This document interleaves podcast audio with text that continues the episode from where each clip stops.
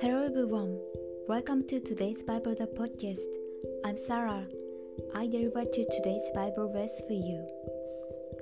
Then he knelt down and cried out with a loud voice, Lord, do not charge them with this sin.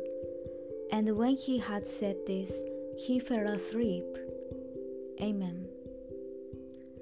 It says he knelt down here in the Bible.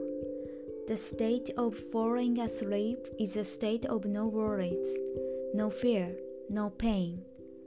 But Stephen was in the ex- exact opposite situation. But then he knelt down.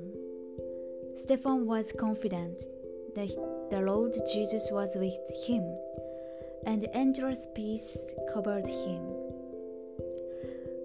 May there be hope, conviction, peace, and blessing today as well.